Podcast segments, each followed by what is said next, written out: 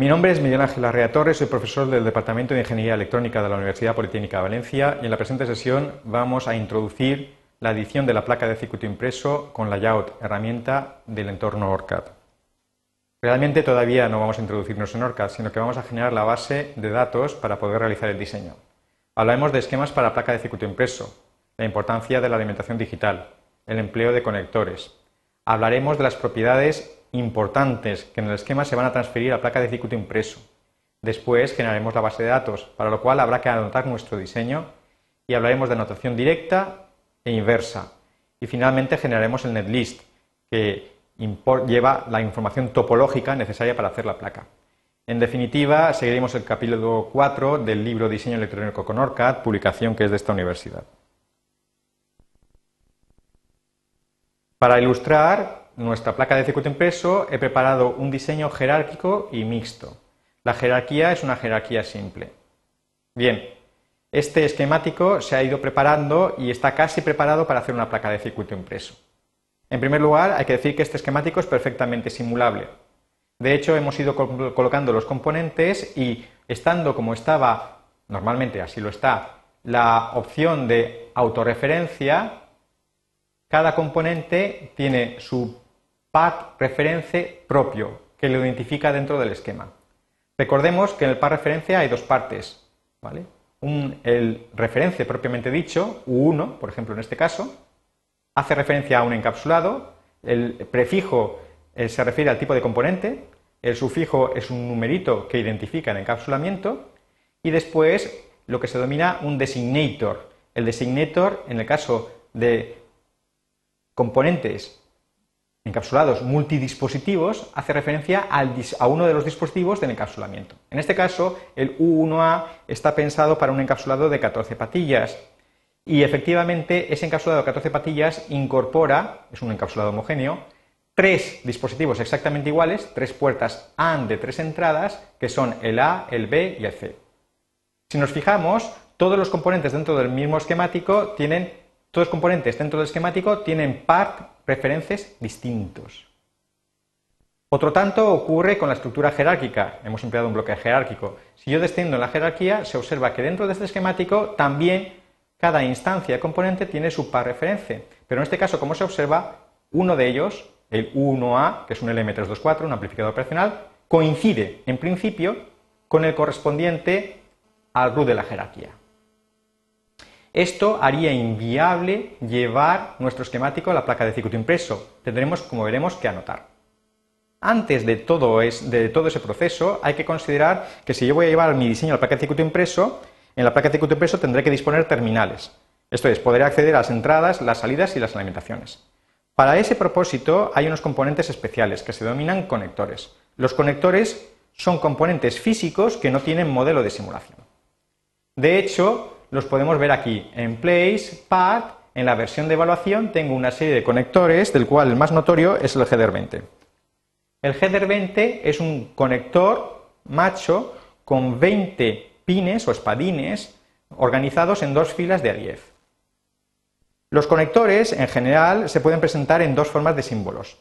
Símbolos en los cuales cada uno de los terminales, los espadines, se presentan individualmente o bien el conector en su conjunto. En el caso de la versión de evaluación, la manera de presentar los conectores habitualmente va a ser pin a pin, como aquí se ve. En realidad, de nuevo, el, par reference hará referencia al encapsulado, al conector físico con sus 20 patillas, y el designator hará referencia al número del pin correspondiente. Observemos que, este conector tiene información para la placa de circuito impreso. Esta información no es otra que eh, la huella del encapsulado en la placa de circuito impreso lo que se denomina también footprint. Bueno, yo ya he dispuesto casi todos esos eh, conectores. ¿vale? Efectivamente, he colocado un conector, este que tiene el designator 0, para la masa analógica y la masa digital. El conector 1 para alimentación analógica y la alimentación digital. Y después estos pines para las salidas y estos otros para eh, estos pines para la entrada ENA y RSTAB y estos pines de aquí para las salidas. Es un contador Q 3.0.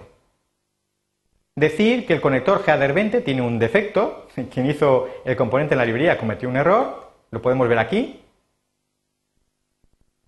El error consiste en que el designator empieza en 0, terminando en 19, cuando el número de pin es un valor inmediato superior. Evidentemente no existen pines 0 en un, en un conector de 20 patillas, el número de pin varía entre 1 y 20. Cuando nosotros vayamos a emplear un conector del tipo header 20, habrá que recordarlo. Si no estamos de acuerdo con emplear los conectores discretos, como podríamos llamarlos, podríamos hacerlos utilizando símbolos en los cuales todos los pines se agrupan. Esto lo podemos encontrar en la librería Conector. Conector está no en la librería PSpice, donde se emplean los componentes que son simulables, sino en la mediante superior, las librerías de capture. En Connector OLB hay un montón de componentes con sus simbolitos, pero estos, desgraciadamente, no están preparados para ser llevados de modo directo a la placa de circuito impreso. Por ejemplo, el, correspondiente al header 20, al header 20 es el header 10 x 1. 10 x 2, perdón. Este es. Fijémonos cómo tiene, efectivamente se ven los pines, los, los pines, corresponden los padines, pero no hay todavía información respecto al footprint, la huella a utilizar. Bien, fijémonos que he dispuesto las, masas y las alimentaciones. Respecto a las masas, a la alimentación del circuito analógico, que aquí se ve, no hay ningún lugar a dudas. Evidentemente, el amplificador operacional se va a alimentar eh, asimétricamente entre el nudo 0, imprescindible para cualquier simulación SPICE, y el nudo VCC, que está a 5 voltios. Pero hay que recordar que nuestro diseño es mixto. Y sabemos que los componentes digitales tienen las alimentaciones elididas. Los componentes digitales, por supuesto, en el mundo físico habrá que alimentarlos. Dependiendo de la familia lógica, en este caso TTL, sean los nombres de los nudos a alimentar. Podemos verlos aquí, en Edit Properties. Si escojo los pines, se ve que en el caso del 7411 y del resto de componentes TTL, los pines, a efectos tanto de simulación como de placa de circuito impreso, están disponibles aquí y vemos que está el pin Power, que tiene un nudo para la simulación mixta llamado $G de Power, como se estudia en la simulación mixta, pero además tiene un nombre de nudo, VCC, que es el que hay que alimentar físicamente. E igualmente estará el de masa, nudo $G de GND necesario para la simulación mixta y nudo GND necesario para hacer la placa de circuito impreso. Como se trata de nudos no visibles, la conexión es by name y por tanto habrá que acordarse de conectarlo en la placa de circuito impreso. En el caso particular de este diseño, como se trata de un diseño de baja responsabilidad, he cortocircuitado las masas analógicas y digitales y las voy a llevar a este, a este conector. Del mismo modo, como resulta que la alimentación del circuito digital coincide en nombre con la alimentación del circuito analógico, puedo compartirlas. Y así se ha hecho. En un diseño un poco más responsable, seguramente las masas analógicas y las alimentaciones eh, digitales y analógicas serían eh, separadas. Bien, ¿qué información requiere básicamente el editor de placa de circuito impreso para hacer la placa de circuito impreso? Aparte de las conexiones, son propiedades asociadas a componentes, a los componentes, a las instancias de los componentes y a los nudos. En los componentes, el elemento fundamental, sin lugar a dudas, Edit Properties, es la propiedad Footprint, podemos filtrar aquí las propiedades. Cojo OrCAD Layout. La propiedad footprint hace referencia a una representación gráfica de la huella del encapsulado en la placa de circuito impreso. Casi todos los componentes que emplean en la versión de evaluación incluyen su propia footprint, si son componentes físicos. Evidentemente, este, por ejemplo, utiliza un encapsulado del tipo Dual Inline Package, tecnología de montaje insertado, 100 milésimas de pulgada entre pines, 14 patillas, anchura mínima 300 milésimas, longitud mínima, longitud del encapsulado 800 milésimas de pulgada.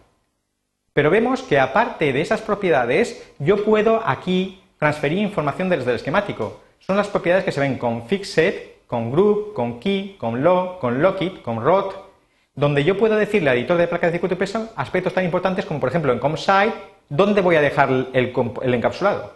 En principio, por defecto, se dejan en el tope, en la capa superior de la placa de circuito impreso.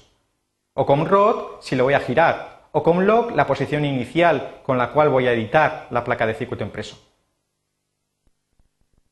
Para poder ilustrar la edición de placas de circuito impreso, a pesar de que casi todos estos componentes utilizan el mismo tipo de encapsulado básico, el Dual Inline Packs de 14 pines, en el caso del LM324 he adoptado este otro, un encapsulado del tipo montaje superficial.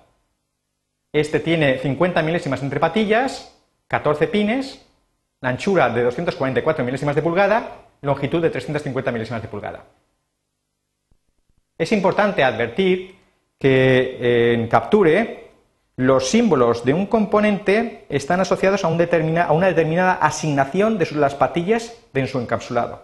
Eso significa que este componente, el LM324, este símbolo, mejor dicho, es válido para cualquier encapsulado donde yo tenga el mismo número de componentes por encapsulado, en este caso 4, el A, B, C y D, y donde el patillaje es siempre el mismo, o sea, la patilla 2 tenemos la entrada menos en el caso del, primer, del primer dispositivo, en la patilla 3 la entrada más del primer dispositivo y así sucesivamente. No importa tanto qué tipo de componente sea, si de montaje insertado o montaje superficial, siempre que la asignación de los pines sea la misma. Y de hecho el enlace entre los pines de los símbolos y las patillas de su encapsulamiento es a través del número de pin. Si no existe número de pin, y solo entonces se aplica el nombre del pin. No solo los componentes tienen propiedades que se pueden llevar a la placa de circuito impreso, también los nudos. Si yo cojo el nudo cero, por ejemplo, Edit Properties, y filtro las propiedades en un OrCAD Layout, vemos, por ejemplo, que tenemos propiedades como eh, Max Width, Min Width, eh, donde se establece la anchura máxima y mínima con que se puede trazar en una pista metálica en la placa de circuito impreso, o por ejemplo, en la, eh, en la propiedad Plane layers si se, asocia, a un plano eléctrico o, por ejemplo, en la propiedad route layers si se asocia a una pista de rutado. Esa información se puede rellenar aquí y nosotros podemos fácilmente transferirla a la placa de circuito impreso. Nosotros no vamos a hacer a, partir de aquí, editando textual e individualmente cada nudo, sino que lo haremos con una utilidad de postproceso dentro de un instante. Porque el verdadero problema que se plantea cuando uno va a hacer la placa de circuito impreso no es disponer los conectores, el verdadero o, alimentar. El verdadero problema consiste en anotar, anotar convenientemente nuestro diseño. La cuestión es la siguiente. Con la autorreferencia nosotros podemos simular cualquier esquemático y cualquier estructura jerárquica porque estamos seguros de que cada componente está perfectamente identificado en su esquemático. Pero cuando vamos a utilizar otros tipos de netlist y el, el editor de layout necesita un tipo de netlist especial, eso ya no sirve. De hecho, para que yo pueda hacer mi placa de circuito impreso, necesito identificar todos y cada uno de sus componentes en el conjunto del diseño y no por separado. Eso significa que en un diseño como este, si yo me voy a gestor de, proyecto y veo la jerarquía, el hecho de que haya dos componentes, como por ejemplo el U1A LM324 y el U1A7411, va a suponer un problema para el editor de placa de circuito impreso. Va a cortocircuitarlos. Porque a efectos reales, en el netlist para placa de circuito impreso, esos dos componentes son el mismo, puesto que tienen el mismo par referencia. ¿Y por qué no ocurría así a la hora de hacer la simulación? Cuando yo en Orca Capture realizo la simulación, se genera automáticamente el netlist y no tengo que preocuparme de identificar cada uno de los componentes dentro de, un diseño jerárquico. Esto ocurre porque en el netlist Spice el netlist tiene una estructura pseudo-jerárquica, de tal manera que el U1A correspondiente al bloque jerárquico HB1 no será el mismo que el U1A del tope de la jerarquía. Pero en ORCAD PCB no es así. En el editor de layout, en el editor de layout, lo que tenemos es una estructura jerárquica aplanada, un netlist flatten, un netlist aplanado, donde la jerarquía será eliminada y todo será reducido a un mismo nivel. Y siendo como está reducido a un mismo nivel, el U1A del LM324 se confundiría con el U1A del 7411. Para poder resolver el problema, tenemos una utilidad de postproceso que se denomina anotación. Para poder ilustrarlo, voy a emplear un esquemático incluso más complicado que este. Me voy aquí, ahí, voy a seleccionarlo, el circuito que he llamado 2 bitader. Es facilísimo cuando hay un perfil de simulación, basta con hacerlo activo. El 2 bitader es un viejo conocido, es un circuito digital que además aquí es simulable, donde se ve que tiene son un sumador de dos palabras de dos bits. Tiene dos células llamadas Furader, las cuales a su vez cuentan con dos semisumadores. Es el típico ejemplo que emplea Orca. Si yo considero este diseño, aquí, como se observa, ninguno de los componentes está anotado. Todos están en interrogante. es como se habría generado, sin más, si no hubiera estado disponible en Options Preferences Miscellaneous la autorreferencia. Es evidente que este tipo de esquemático no sería simulable. Yo puedo anotar desde la nada sencillamente en el gestor de proyectos seleccionando Tools, Annotate. Y entonces, como todos los componentes que forman parte del diseño están, están sin anotar, están a interrogante, puedo coger todo el diseño y hacer una anotación incremental. Y del mismo modo que haríamos si hubiéramos dibujado los esquemáticos para PSPICE, eh, empezar en cada uno de los esquemáticos por uno. Cuando yo hago esto, cuando acepto, mi diseño ha quedado anotado. Y efectivamente, esta es la situación como habría quedado mi diseño si los hubiera dibujado desde la nada con autorreferencia. Se observa efectivamente que en cada esquemático, y utilizo cuatro veces el alfader, los par referencia de cada símbolo son siempre el mismo. Esto se puede simular, pero para hacer una placa de circuito impreso sería un enorme error, porque efectivamente se confundirían este con este, y este con este, y este con este, y en consecuencia no obtendría la topología correspondiente para la simulación, para hacer la placa de circuito impreso. Para ello, de nuevo voy a anotar, desde luego desde jerarquía no puedo, desgraciadamente, cogo Tools, Annotate, y voy a ilustrar cada una de las opciones de anotación. En primer lugar, Scope. Scope explica qué porción del diseño voy a anotar. Se puede anotar esquemático esquemático, bastaría con seleccionar y hacer Update Selección. O bien eh, anotar todo el diseño. Cuando dice anotar todo el diseño, no nos engañemos, no es verdad. Anotar todo el diseño lo que va a hacer es anotar desde el tope de la jerarquía a sus esquemáticos asociados. Como ocurre en este caso, yo tengo un diseño que tiene esquemáticos diferentes, de estructuras jerárquicas distintas, el sumador no tiene nada que ver con el contador, y cuando yo hago esto, lo que voy es anotar exclusivamente el sumador. La, anotación puede ser incremental en cuyo caso solo anotaré aquellos componentes que efectivamente tengan a interrogante el reference, o incondicional, en cuyo caso lo que haré es machacar la anotación que tuviera en el esquemático. Después tiene un aspecto, a, actuar por ocurrencias o por instancias. Existe un enorme desconocimiento por parte de la mayor parte de los autores de lo que representa ocurrencias e instancias. Uno puede pensar que en principio cuando va a anotar por ocurrencias es porque lo que tiene entre manos es una jerarquía compleja, mientras que lo normal es actuar por instancias cuando lo que uno tiene es una jerarquía simple. Mentira, no es verdad. Lo que verdaderamente importa a la hora de anotar es saber el netlist que voy a tener al final. En un netlist como este, donde lo que voy a tener es una estructura plana, tengo que anotar por ocurrencias.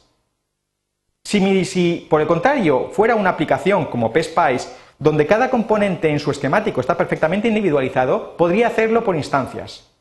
Si bien es cierto que si la jerarquía es externa, esto es, si tengo esquemáticos asociados en otros ficheros, bien sea de diseño, bien sea de librería, no podría actuar por a, anotar por instancias, porque eso machacaría la información de esos ficheros externos y el programa me tiraría fuera. Cuando vayamos a hacer placas de circuito impreso, normalmente, con independencia del tipo de jerarquía, y sea esta de símbolos o de bloques, siempre actuar por ocurrencias. Y muy importante, no empezar desde uno. Al contrario, como tengo que hacer acopio de componentes, necesito ir incrementando el número de los encapsulados. En consecuencia, no puedo resetear esquemático a esquemático, cosa que sí que sería posible si fuera a trabajar con, con PSPICE. Esta es la anotación normal. Y esta es la que haremos habitualmente, la que voy a hacer después con el contador. Miremos cómo queda una vez hecho esto, la jerarquía.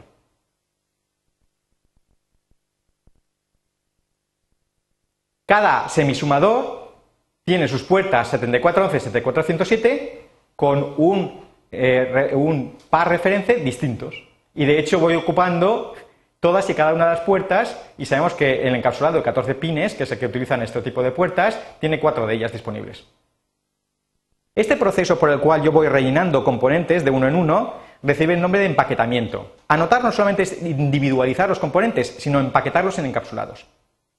Puede ocurrir que a mí me interese que ese encapsulamiento, ese empaquetamiento mejor dicho, no sea así, sin más, ir rellenando encapsulados. Por ejemplo, imaginémonos que tengo un diseño en el cual hay ocho inversores. Estos ocho inversores en principio, si se eh, empaquetaran de la manera habitual, rellenarían un encapsulado y después parte de otro. De hecho, un encapsulado con inversores tiene hasta seis inversores. Entonces, el primero quedaría ocupado totalmente, seis inversores de seis, y el segundo, dos de seis. Pero claro, eso implicaría un diseño de la placa de circuito impreso que ya no sería regular. A veces me interesa que a la hora de empaquetar se realice teniendo en cuenta la jerarquía.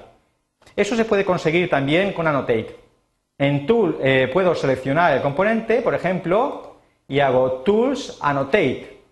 Y entonces, aparte de volver a anotar, hago Layout Reuse.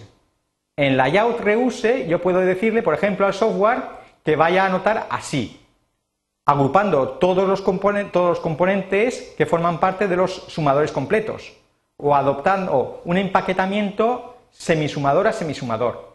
Si lo hago así y ejecuto, salvo que el programa me engañe como suele hacerlo con facilidad, ¿vale? Vamos a, actualizar la jerarquía. Se ve efectivamente que el primer sumador completo tiene un empaquetamiento que, reproduce, que es reproducido en el segundo eh, eh, sumador completo, pero en otro encapsulado. Ya no estoy utilizando solamente un encapsulado de 7411 para los cuatro puertas que aquí se ven, sino que tengo dos encapsulados. A base de emplear más encapsulados, he regularizado un poco el diseño de la placa de circuito impreso. Bien, voy a anotar en consecuencia mi eh, esquemático counter. Para ello, no sé si lo he cerrado, sí, lo he cerrado, vuelvo a coger el proyecto y naturalmente tendré que cambiar el tope de la jerarquía, lo cual, teniendo en cuenta que tengo un perfil de simulación preparado, va a ser fácil. Lo hago activo y tengo el contador. Aquí tengo el esquemático que constituye el root y puedo realizar la anotación así. Cojo counter, tools, annotate, actualizo todo el diseño, se entiende la jerarquía que estoy manejando, de un modo incondicional, por ocurrencias y reseteando. Por si acaso, eh, eh, eh, bueno, se puede observar, antes de nada, que se ha conocido la jerarquía y en el caso del layout reuso, el reuso del layout, no es aplicable porque solo tengo un, un elemento jerárquico. Bueno, digo aceptar. Fijémonos otro detalle importante antes de todo eso, ¿vale? A la hora de empaquetar se tiene en cuenta no solamente el encapsulado, sino también, por ejemplo, aspectos tan importantes como el tipo de las alimentaciones. Entonces, si dos puertas, si, dos puertas, a pesar de ser del mismo tipo, tienen alimentaciones distintas, no pueden ir al mismo encapsulado. Bueno, voy a lanzarla por fin. Si ahora vemos la jerarquía, efectivamente ocurre que el LM324 se le llama U4A y ya no se confunde con el U1A del 7411. Dicho esto, ya, estoy preparado para hacer la placa de circuito impreso. Sin embargo, la anotación se realiza de un modo ciego, como lo es el empaquetamiento. En general se realiza de izquierda a derecha y de arriba a abajo. Yo he asignado, como vemos aquí, a las alimentaciones, tanto a las analógicas como a las digitales, y a las entradas y salidas, unos determinados eh, pines del conector. Puede ser que a mí no me interese eso, porque, bien porque haya una asignación determinada que venga dado por el conjunto del diseño, por ejemplo, eh, si esto forma parte de un sistema tiene que respetarlo, o bien porque yo pretenda facilitar la confección de la placa de circuito impreso ubicando adecuadamente las señales a los pines correspondientes al conector. Entonces, eh, entonces, normalmente eso implica una reanotación. Esa reanotación se puede hacer a mano, por supuesto. En Edit Properties yo iría, yo iría y cambiaría este valor correspondiente al designator, que como sabemos está asociado al pin inmediato superior. Pero hay otra manera de hacerlo de un modo más automático. Se denomina reanotación. Esta reanotación va a partir de un fichero ASCII donde tengo los valores viejos y a los valores nuevos. Y yo puedo automáticamente modificar los valores viejos con un valor nuevo. Para ello tengo preparado un ejemplo. Cojo el contador y hago Tools, Back Annotate. Y tengo preparado, browse, un fichero que es el wasis.swp. Podemos verlo. Lo voy a abrir con el bloque de notas. Este es el típico fichero was lo que yo pretendo, lo que era y lo que yo pretendo que sea, en formato CSV, CSV, o sea, formato libre, valores separados por comas. Digamos que estos ficheros de swapping pueden realizar hasta cuatro tipos de operaciones. Pueden cambiar los par reference, en consecuencia encapsulados, pueden cambiar los, eh, los designators, bueno, pueden cambiar los, los par referencia, incluyendo los designators, pueden cambiar los pines y también pueden hacer intercambios entre encapsulados y entre pines. Lo que se ha optado aquí es lo que existe por defecto, cambiar los par referencia, con lo cual estoy cambiando, con lo cual estoy cambiando los pines asociados a las señales. Por ejemplo, el P11 que veíamos esquemático va a ser el P118. No es por nada, pero el P11 era inicialmente el de la masa analógica. Vas a pasar al pin, al pin 19, que es el correspondiente al, al designator 18. Bien, lo cojo y ahora cojo todo el diseño y lo machaco. Por si, acaso, adopto ocurrencias, puesto que mi diseño está anotado por ocurrencias. Si todo ocurre así, ojalá sea así, efectivamente se habrá modificado. Ahora el pin 18 será el de VCC, el de 0 es el de masa, me había equivocado, había pensado que el 18 era el de, el de masa, y efectivamente los pines, 5, los pines 6, 10, 14 y 18 irán a estas señales, mientras que los pines 3 van a enable y 20 van al reset. Perdón, 20, sí, 20 van al reset. Hago file save e igualmente podemos asociar propiedades. Por ejemplo, yo podría conseguir que este nudo, edit properties, tenga una determinada anchura o se, rute, se rute en una determinada capa. Esto también se puede realizar mediante la actualización de propiedades. Se realizaría así. Cogería mi diseño y haría Tools, Update Properties. Voy a actualizar nudos. Las instancias de las ocurrencias no tienen mucho sentido. De todas maneras voy a admitir ocurrencias. Podría generar un fichero de informes y lo importante es encontrar un fichero UPD que es el de update de propiedades. Tengo uno preparado. Es de nuevo un fichero ASCII donde voy a asociar a los nombres nudos VCC y 0 una anchura de 24 milésimas de pulgada y una capa de rutado que en ambos casos va a ser top. De hecho, el ejemplo inicialmente había pensado en dejar para masa bottom, pero como resulta que uno de los componentes va a tener encapsulado el tipo SMD, me voy a ver obligado a utilizar la capa top para ambas alimentaciones. Lo abro y lo ejecuto. Fijémonos que gracias a estos ficheros ASCII va a ser muy fácil modificar las propiedades de los esquemáticos, con muchísima facilidad. Y de hecho, si yo ahora me voy a mi esquemático y veo la propiedad asociada al nudo, si todo ha ido bien, es que eso espero, efectivamente en sus propiedades como ocurrencia no ha funcionado. Y por otra parte no me extraña nada porque, porque este programa no hace más que darme disgustos últimamente. Bueno, no pasa nada, volvemos a intentar, no se hundirá el mundo. Tools, Update Properties, Entire Designs, Nets, incondicional, ¿vale? Por si acaso puedo crear un fichero de informes, a ver si me hace caso ahora.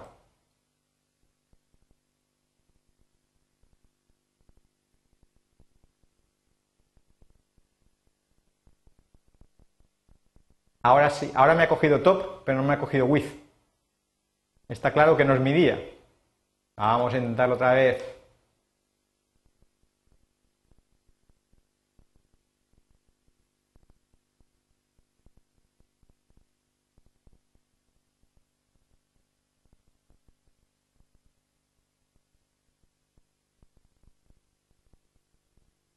A ver si me hace caso.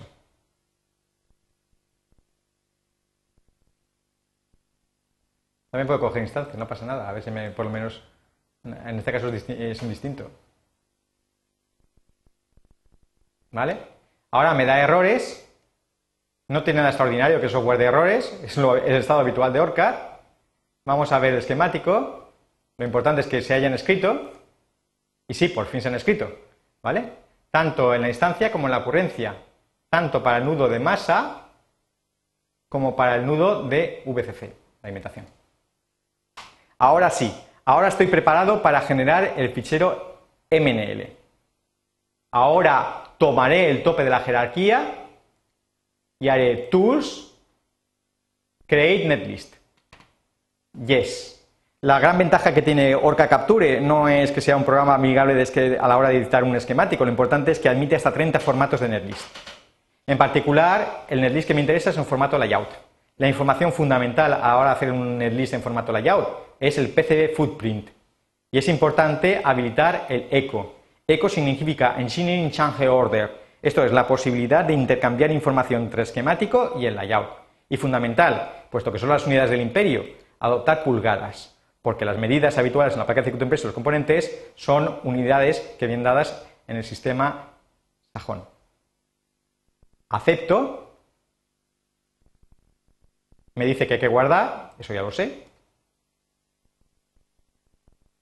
Hay avisos, pero aquí se ha generado el netlist para la placa. Y si está aquí generado, es que la cosa funciona. En cuanto a los avisos, son esperables. Estos avisos hacen referencia al hecho de que el LM324, ¿vale? En su encapsulado tiene cuatro dispositivos, esos cuatro dispositivos comparten las alimentaciones. No tiene nada extraordinario, por tanto, de que se dé un duplicado de los números de los pines 4 y 11 correspondientes a las alimentaciones del amplificador operacional. Ahora ya estamos preparados para hacer la placa de circuito impreso. En definitiva, en la presente sesión hemos hablado de esquemáticos para placas de circuito impreso, los hemos anotado, hemos editado sus propiedades válidas para placa de circuito impreso y finalmente estamos preparados para empezar a trabajar en ella. Muchas gracias.